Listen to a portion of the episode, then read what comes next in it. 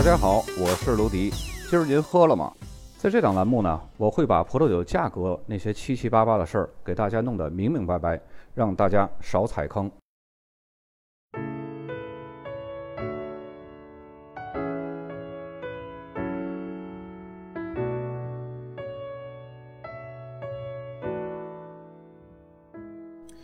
本期节目我们接着上期继续来说索诺玛县。这期节目呢，要说到了，虽然是索诺玛县第二大片区北索诺玛，但它却是涵盖了法定种植区最多的一个地区，包括自己本身的法定种植区在内，一共是十个。首先，咱们来说这个大的片区北索诺玛，这个产区呢，它是被划定于一九九零年。北索诺玛产区呢，它是索诺玛县第二大法定种植区，仅次于索诺玛海岸的总片区面积。总片区面积包含那些已经独立出来的法定种植区的面积，其中呢，包含了白垩山、骑士谷、亚历山大谷、甘溪谷、俄罗斯河谷、绿谷的大部分，方泉区、石堆，还有松山、克拉夫戴尔峰。我们在上期节目也说过，这里的三个大的片区的边界呢，是为了将整个广阔的索诺玛县分成几个大的法定种植区。将索诺玛县的北部，还有索诺玛山谷以及索诺玛海岸区分开来。上一期呢，我们已经讲过了索诺马谷还有索诺马海岸两个大的法定种植区，以及它片区里边所包含的六个独立的小的法定种植区。那么本期呢，我们用一期的节目来介绍北索诺马这个大的片区。我再来重复一下大的法定种植区和它从中独立出来的小的法定种植区的关系。这就好像法国波尔多上梅多克产区，比较好的村庄呢，都是有自己的村庄级 AOC，只有不在这些村庄里的其他的也是属于上梅多克的地块所种的葡萄呢，才会标注上梅多克产区，这是一个道理。所以，除去位于北索诺玛这个大的片区范围内已经成为独立法定种植区所剩下的地块，就是北索诺玛法定种植区真正拥有的地块。这里所种植的葡萄呢，只有少数几家葡萄酒厂用它来酿造日常的餐酒。我们还是按照上期的惯例呢，每介绍完一个法定产区，咱们来上一个法定产区的相对应的酒标。大家看到这个酒标呢，就是北索诺玛，左下角的箭头指向的就是北索诺玛。北索诺玛上边的那一串字呢，就是金粉带，也就是右边箭头所指向的。我再次强调一遍，咱们在这期的酒标上面，还有包括上期的酒标上面，主要是看它的产区的写法，还有它的标注位置，以方便我们在看到索诺玛的酒的时候，可以用最短的时间、最快速的找到相关的信息。刚刚介绍完北索诺玛这个大的法定种植区，那么接下来呢？我们将位于北索诺玛这个大片区内的九个独立的法定种植区，从北往南，从东往西逐一介绍。首先，第一个呢，大家看到地图上这个紧挨着行政边框的这个大面积土黄色的区域，就是亚历山大谷。它是位于旧金山以北一百二十公里处，从北往南呢是延绵了四十公里。美丽的俄罗斯河沿着产区的中央蜿蜒而过，在它的东北角还有一个很小的法定种植区。这一小块地儿呢，咱们一会儿再讲。我们之所以先讲亚历山大谷这里呢，是因为这样呢可以找到一个比较大的坐标来定位，方便我们后面的产区进程。在亚历山大谷当中呢，美丽的景色和精致的葡萄酒是随处可见的。这里既有小型家庭经营的葡萄酒厂，也有大型成规模的酿酒厂。五千八百五十公顷的种植面积，使得这里呢成为索诺玛县当中面积第二大的子产区。产区大面积区域呢是属于地中海型气候，对于葡萄的种植是非常有利的。受附近的太平洋海风的影响呢，导致这里的冬天潮湿，并且呢降雨也主要是集中在冬季，这样呢就可以使这些降水在葡萄休眠时可以补充到地下的储水层。等到夏季温暖炎热、非常干旱的时候呢，在冬季所储藏的土壤下层的水分呢就开始缓慢的蒸发了，使得葡萄减缓了生长速度。确保了理想的光合作用，同时呢，干燥还可以大大的降低病虫害的风险。这里虽然是比较炎热的，但是呢，也可以得到太平洋经由佩塔鲁马峡谷还有俄罗斯河谷一路由南往北进入的凉爽海风进行降温。足够的热量呢，可以使葡萄果实充分成熟，而凉爽的海风呢，则可以使葡萄果实保持新鲜的酸度。亚历山大谷的海拔是从一百二十米到七百六十米不等。高海拔呢会接收到更强的阳光紫外线照射，使得葡萄果皮更厚，颜色更深，味道和结构呢也更加浓郁饱满。这里历史上受到的板块运动呢，也使得海底夹杂着火山岩和沉积岩的泥土移动到大陆表层，然后呢经过多年的风化，还有无数次的板块运动，形成了非常复杂多样的土壤环境。赤霞珠是亚历山大谷中种植最广泛的品种，其中呢，它是以山谷东侧的山坡中种植的葡萄品质是最好的。这里的光照可以使得赤霞珠发芽晚，生长期旺盛，成熟期则比较晚。可以说呢，这里是索诺马县最温暖的葡萄酒产区。这里出品的赤霞珠颜色比较深邃，单宁强劲，酸度相对会比较高，会散发出浓郁的黑色水果的香气，比如说黑李子、黑樱桃，还有黑加仑。同时呢，还会伴有烟草、药草、矿物质这些个气息，结构感是非常平衡优雅的，并且呢非常适合陈年。梅洛也是亚历山大谷主要的种植品种，经常呢会用于和赤霞珠来混酿。霞多丽是这里种植面积最广泛的白葡萄品种，在亚历山大谷这种温暖的气候当中呢，霞多丽可以展现出自己的热带风情，比如说菠萝、芒果，还有那种比较成熟的柑橘类水果的香气。并且呢，会夹杂着一些矿物质的气息，酸度是非常适中的，而且结构是非常柔和优雅的。我们来看一下亚历山大谷的这个产区的酒标，左边箭头指向的就是亚历山大谷，然后亚历山大谷下面就是右边箭头所指的呢，就是赤霞珠。那我们回过头来呢，再说一下刚刚提到了亚历山大谷东北角的那个小产区，它叫松山克拉夫戴尔峰。每当清晨啊，索诺马县的大部分时候还是被银色的雾所覆盖的时候呢，云中的岛屿就是葡萄种植者描述从松山克拉夫戴尔峰看到的景色。松山克拉夫戴尔峰法定种植区海拔高是七百九十二米，是整个索诺马县最高最偏远的葡萄种植区。在一千八百六十公顷的法定种植区面积当中呢，只有九十三公顷种植了葡萄藤。这里之所以种植面积小呢，是因为山峰大部分都是被灌木丛还有橡树林所覆盖的，期间呢还会点缀着茂盛的蕨类植物，还有天然泉水形成的池塘。葡萄园大多都是位于高海拔地带，而且呢，葡萄园的特点都是小地块。这些小地块呢，都是处在陡峭的山坡或者是狭窄的梯田之上，这就无形中造就了各种截然不同的微气候。可以生长出具有复杂和独特风味特征的葡萄。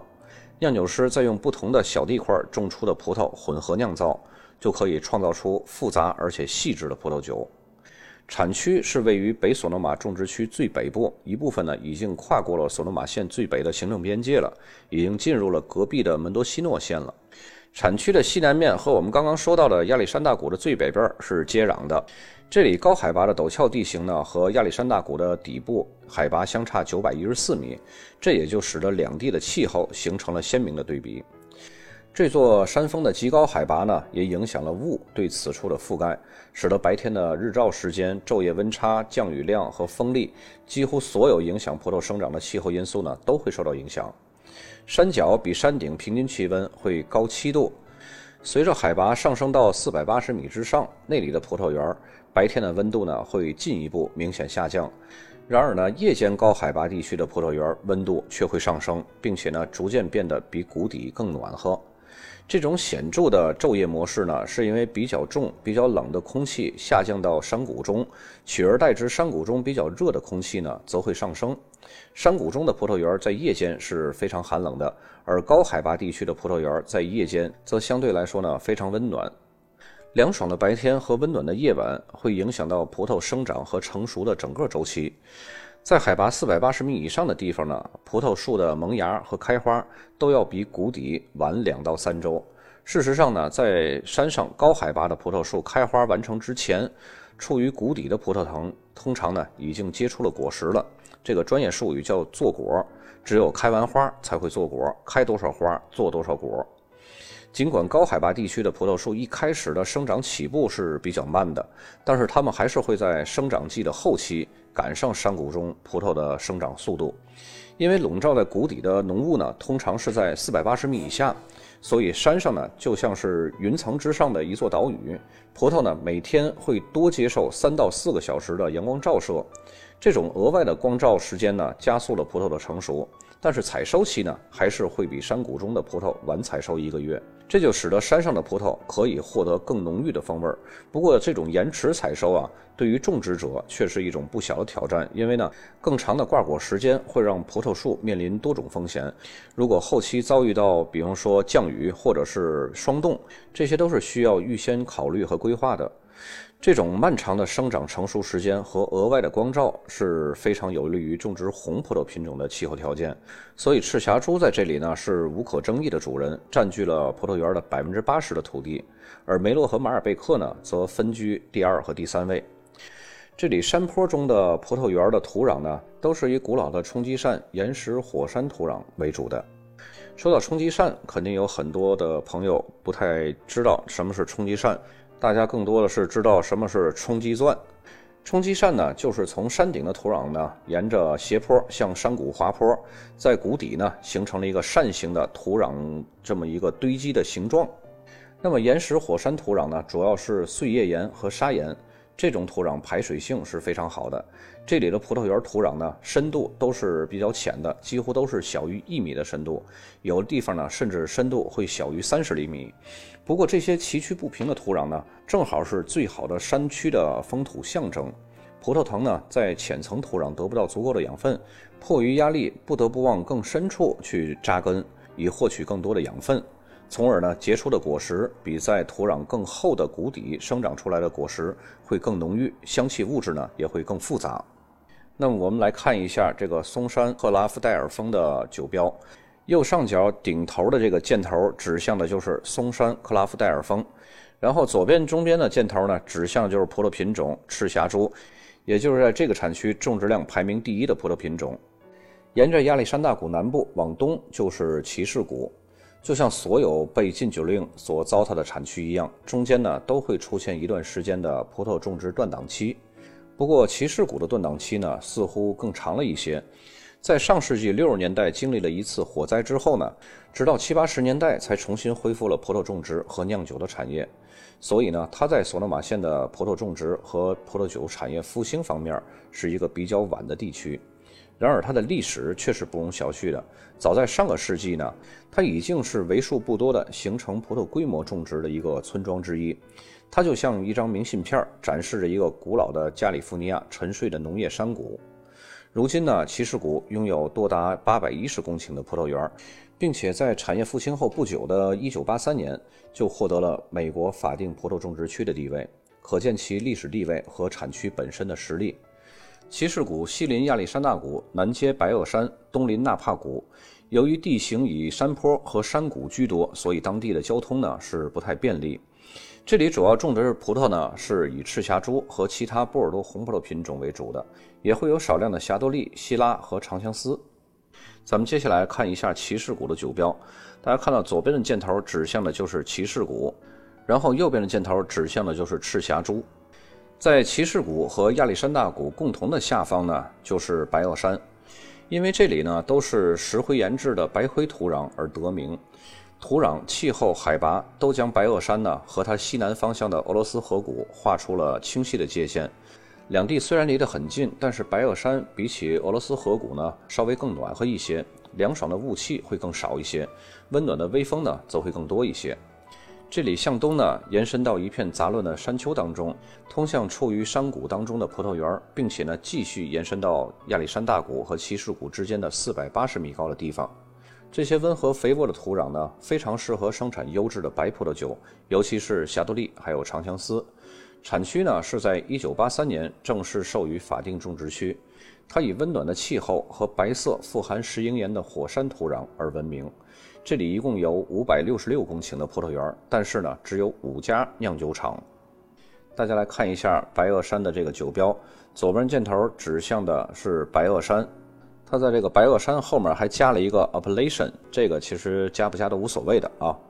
然后这个里边为什么没有葡萄品种呢？那就说明它是一瓶混酿葡萄酒。接下来呢，咱们来介绍一下方泉区。方泉区它是位于索诺马县东部的行政边界，它是索诺马县里边一个非常低调的一个地方。在没有太多的宣传和争议的情况下呢，悄无声息的就把这个法定种植区的地位给获得了。然而呢，这里却有着非常悠久而且丰富多彩的历史。方泉区它是位于圣罗莎市的东北部。这个地区的西南面被索诺马谷还有班尼特谷所包围，北面是骑士谷还有白垩山，西面呢是俄罗斯河谷。这里的气候是非常独特的。它虽然比索诺马县大多数的种植区更靠近内陆，但是索诺马山脉的缺口却将凉爽的海风和海洋性的气候引入到了这里。而且当地呢还有个最显著的特征，就是海拔高，有一些地方的海拔呢可以高达六百多米。由于这里山坡和丘陵是非常众多的，所以呢，这么大片区的法定种植区仅有二百零二公顷的葡萄园。当地的土壤呢，主要是来自于三百多万年前圣赫勒拿火山爆发的火山岩。这种火山岩排水性是非常好，矿质非常丰富，所以非常适合种植葡萄。这场火山爆发呢，同时还带来了石化丛林，还有黄石公园最著名的老石泉。大家可以看一下这个方泉区的名字啊，这英文名字 Fountain Grove。Fountain 就是喷泉的意思，Grove 就是树林的意思，结合起来就是由喷泉和丛林组成的地方。这些葡萄园种植的葡萄呢，也是以波尔多品种为主，比如说赤霞珠、梅洛、品丽珠、长相思，另外呢也会有西拉、金粉黛，还有霞多丽。在二零一五年的三月，这个仅有五家葡萄酒生产商的方泉区呢，成为了索诺瓦县第十七个法定种植区。我们来看一下方泉区的这个葡萄酒酒标，右边的箭头指向的就是赤霞珠，左下角的箭头指向的就是方泉区。我们再次从北索诺玛的北部靠西的路线来看产区啊，因为东线产区已经看完了，再往下走已经就是索诺玛谷了。咱们来看西线产区。首先，西线产区的第一个就是石堆产区。石堆种植区呢，就像蜥蜴一样趴在岩石上晒太阳，高高的栖息在干溪谷之上，从索诺马湖以西一直延伸到门多西诺县的边界。石堆种植区它是以浓郁的红葡萄品种而闻名的，生产出的葡萄酒呢，具有极高的浓郁度和平衡度。索诺马县一些最强劲的金粉黛葡萄酒也就诞生于此。高达五百八十米的海拔高度呢，使得葡萄藤获得额外的光照，还有温暖，提高了果实的成熟度，还有香气的丰富度。在一九九二年石堆地区现代葡萄种植产业化开始之前，牧羊和狩猎作为当地的两大经济支柱，统治了这个地区呢长达百年之久。石堆它是在二零零二年获得了法定的葡萄种植区的地位，它只有六十五公顷土地种植葡萄藤。是整个索诺马县十八个法定种植区当中，葡萄树种植面积最小的一个产区。我们来看一下石堆产区的酒标，左边左下角箭头指向的就是石堆，然后石堆的上面显示的就是葡萄品种金粉黛，这里也就是金粉黛最出名的一个地方。沿着石堆产区往下呢，就是甘溪谷。甘溪谷是一个比较出名，也是一个比较优质的葡萄种植区。这里有三千六百四十公顷的种植面积，还有七十多家葡萄酒厂。这里的葡萄种植历史呢，可以追溯到一百四十年以前，是加州葡萄种植历史最早的地区之一。早在一八四九年，加州的淘金热潮过后不久，这片肥沃的土地呢，就吸引了无数的移民来此定居。到了十九世纪八十年代末，这个山谷已经有了九家酿酒厂，三百五十七公顷的葡萄园儿。其中种植的大部分品种呢，就是如今鼎鼎大名的金粉黛，甘溪谷呢也是因此得名了。由于禁酒令的颁布，使得这里第一次葡萄酒产业繁荣终止了。直到1933年禁酒令废除之后呢，这里还仅剩下两家酿酒厂，李子树和梨树呢取代了之前众多的葡萄树，成为了当地的支柱产业。到了20世纪70年代，甘溪谷的葡萄酒业开始复兴了。葡萄园的面积还有酒庄的数量也开始急剧的扩张，并且在1983年，甘溪谷被授予为法定葡萄种植区。从禁酒令被废除到授予法定种植区，时隔半个多世纪，这里呢依然是最出名的世界级金粉黛葡萄酒的产区。产区内包括不同的土壤类型、海拔高度、光照时间以及微风还有降水量。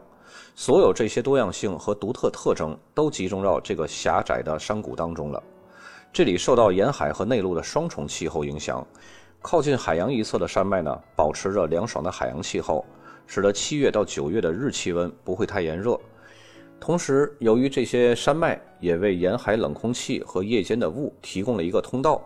可以为山脉内侧的种植区起到降温作用。漫长的成熟期可以让果实完全成熟，而晚上沿海的凉风呢，则可以让葡萄保持良好的酸度平衡。甘溪谷虽然是最小的法定种植区之一，但是这里集中了谷地、丘陵和山坡多种地势的葡萄园。这种多样的地形结构呢，是由于古代地震断层的抬升和下降，以及冲击物质的沉积所形成的。数千年来，沉积在谷底的土壤主要是砾石和沙壤土组成。这种深厚、排水性良好的肥沃土壤呢，是最适合出产果味浓郁的葡萄。丘陵和山坡上的土壤呢，则是由砾石和粘壤土组成。这种非常多岩石的土壤呢，排水性是极好的。有助于在生长季节的后期给葡萄藤施加压力，突出品种的特性和集中度。所有这些自然条件呢，都是该地区标志性葡萄品种金粉黛和长相思的完美生长条件。大家看一下干溪谷的酒标啊，左边的箭头呢是在第三行写的是干溪谷。然后右边箭头呢，上面一大串的字都显示是葡萄品种。这里看有百分之七十三的金粉黛，百分之十六的小希拉，还有百分之九的加里酿，还有百分之二的马塔罗。这个马塔罗是什么东西呢？就是穆赫怀特。另外一个你可以看到穆赫怀特被叫做马塔罗的地方，就是澳大利亚。大家熟知的那个奔富，它的那个宾幺三八就是 GSM 混酿，它那里边就是写的希拉子、哥海纳，还有穆赫怀特。它那里边写的穆赫怀特就是马塔罗。咱们继续往南走，再往南呢就是绿谷。咱们先不说那个俄罗斯河谷，先说绿谷。绿谷呢，它是在俄罗斯谷的这个范围之内的。它的全称呢是俄罗斯谷绿谷，是索诺马县最小的法定产区之一。它是位于俄罗斯谷的西南部。虽然说它是被包围在俄罗斯河谷里边，但是它靠近西南部的那个部分呢，已经突破出去那个俄罗斯河谷了。而且这个绿谷它是处于北索诺马和索诺马海岸两个大的产区之间的这么一个小产区，在地理和气候的统一性方面呢，它都是被画的非常的精确的。就土壤和气候以及成酒风格而言呢，这里是整个索诺马县所有的法定种植区当中最一致的一个，没有因为地势或者是土壤的不同呢而造成产区内葡萄酒风格出现差异。绿谷它是属于沿海气候。这种气候特点呢，就是温差波动相对来说非常小。最主要的原因呢，就是白天温度比较低。通常呢，从旺盛的生长到收获季节，温度跨度呢也只有十六度，从十度到二十六度左右。雾气是绿谷气候的主要标志，大部分的雾气起源于沿海山区的佩塔鲁马峡谷。由于绿谷距离这个风口非常近，所以晨雾呢会更多集中在此地，并且呢在此地消失。所以绿谷的早晨呢通常会比俄罗斯河谷的其他地区更为凉爽，这也就使得绿谷成为俄罗斯河谷最凉爽、雾最多的地方。早在三百多万年前，绿谷曾经是一个浅滩内陆海，经过长时间的地质轻微变动，慢慢的倾斜，将水呢就排入到海洋。于是呢，就留下如今这块特别精细的沙质土壤。由于土壤被阳光照射呢，会呈现出来金黄色，所以这种沙土呢又叫做金陵沙土。这里的土壤主要类型都是这种金陵沙土，它是具有非常良好的排水性，而且呢可以为作物提供天然的化学平衡作用，是索诺马县种植黑皮诺的最佳土壤类型。绿谷种植区呢是索诺马县当地最著名的起泡酒产区，这里种植了黑皮诺还有霞多丽，可以酿造出非常出色的起泡酒。这个产区有一百多名种植者以及九个主要的葡萄酒厂，各个酒厂之间呢有着非常神奇的契合度，他们所酿造的葡萄酒都具有相同的独特的风格。这个种植区呢几乎全都是覆盖的葡萄园，没有其他的产业。我们来看一下绿谷的这个酒标啊。呃，右边的箭头指向的是黑皮诺，刚刚我们也说了，这里的黑皮诺和霞多丽是非常出名的。然后左边的箭头指向的是绿谷，大家看到它的全称 Green Village of Russian River Village，就是俄罗斯河谷绿谷。那么再接下来，我们来介绍索诺瓦县十八个 AVA 法定葡萄种植区的最后一个，也是处于索诺瓦县地理中心位置的这么一个产区——俄罗斯河谷。同时呢，这里也是众多产区当中知名度和美誉度最高的产区，很多受欢迎的葡萄品种呢，在这里都可以得到完美的展现。可以说，俄罗斯河谷为加州乃至整个新世界的黑皮诺还有霞多丽树立了新的标杆。同时呢，这里也是广受欢迎的老藤金粉黛的故乡。俄罗斯河谷的气候特点呢，是由西边几公里外的太平洋上冷却的雾气侵入而影响的。凉爽的雾气在晚上呢，被海风吹到这里，使得葡萄园气温下降，并且呢，在第二天早上按照原路退回到海洋。这种自然的空气调节呢，可以让葡萄在一个漫长的生长季节里完全成熟，酿出的酒充满丝滑的结构感。碎砂岩还有沙壤土混合形成的金陵沙土，和绿谷的主要土壤类型一样，正是这种多种多样的土壤呢，造就了山谷中葡萄酒风格的多样性。俄罗斯河谷也是纳帕顶级葡萄酒厂收购凉爽气候出产的葡萄的优质产区。这里呢，引领着高档葡萄酒的兴盛和繁荣。产区在一九八三年就获得了法定种植区的地位，当地有七十多家酿酒厂，种植着六千一百公顷的葡萄园。接下来，我们就来看一下俄罗斯河谷的酒标。大家看到右边的箭头指向的是黑皮诺，黑皮诺的下方就是左边箭头指向的俄罗斯河谷。而且这瓶酒呢，还是出自一个单一园的。你看这个俄罗斯河谷的横线下方的这个艾伦温亚的，就是艾伦葡萄园，这就代表这瓶酒的黑皮诺葡萄都是产自于这个艾伦葡萄园的。到此呢，索诺马县的十八个法定葡萄种植区，咱们都已经梳理完成了。我个人觉得，虽然说这个产区呢不会像德国莱茵高那个产区咱们接触的这么频繁，但是这个产区的信息量也不少。而且索诺马县这十八个 AVA 的葡萄酒呢，它的价格差距也是比较明显的，从百元以内的，一直到上千块的价格差着十倍，这是很正常的。因为毕竟嘛，这个十八个法定种植区，它各自的特色不同，而且呢，同时由于它每个种植区的名声还有这个名气大小各不相同，而且尤其再加上这个酒庄的因素。这个差价呢，就会更大的拉开一步。所以说，挑选的时候呢，大家还是谨记一点：先选这个产区，然后选产区，选它的代表性的葡萄品种。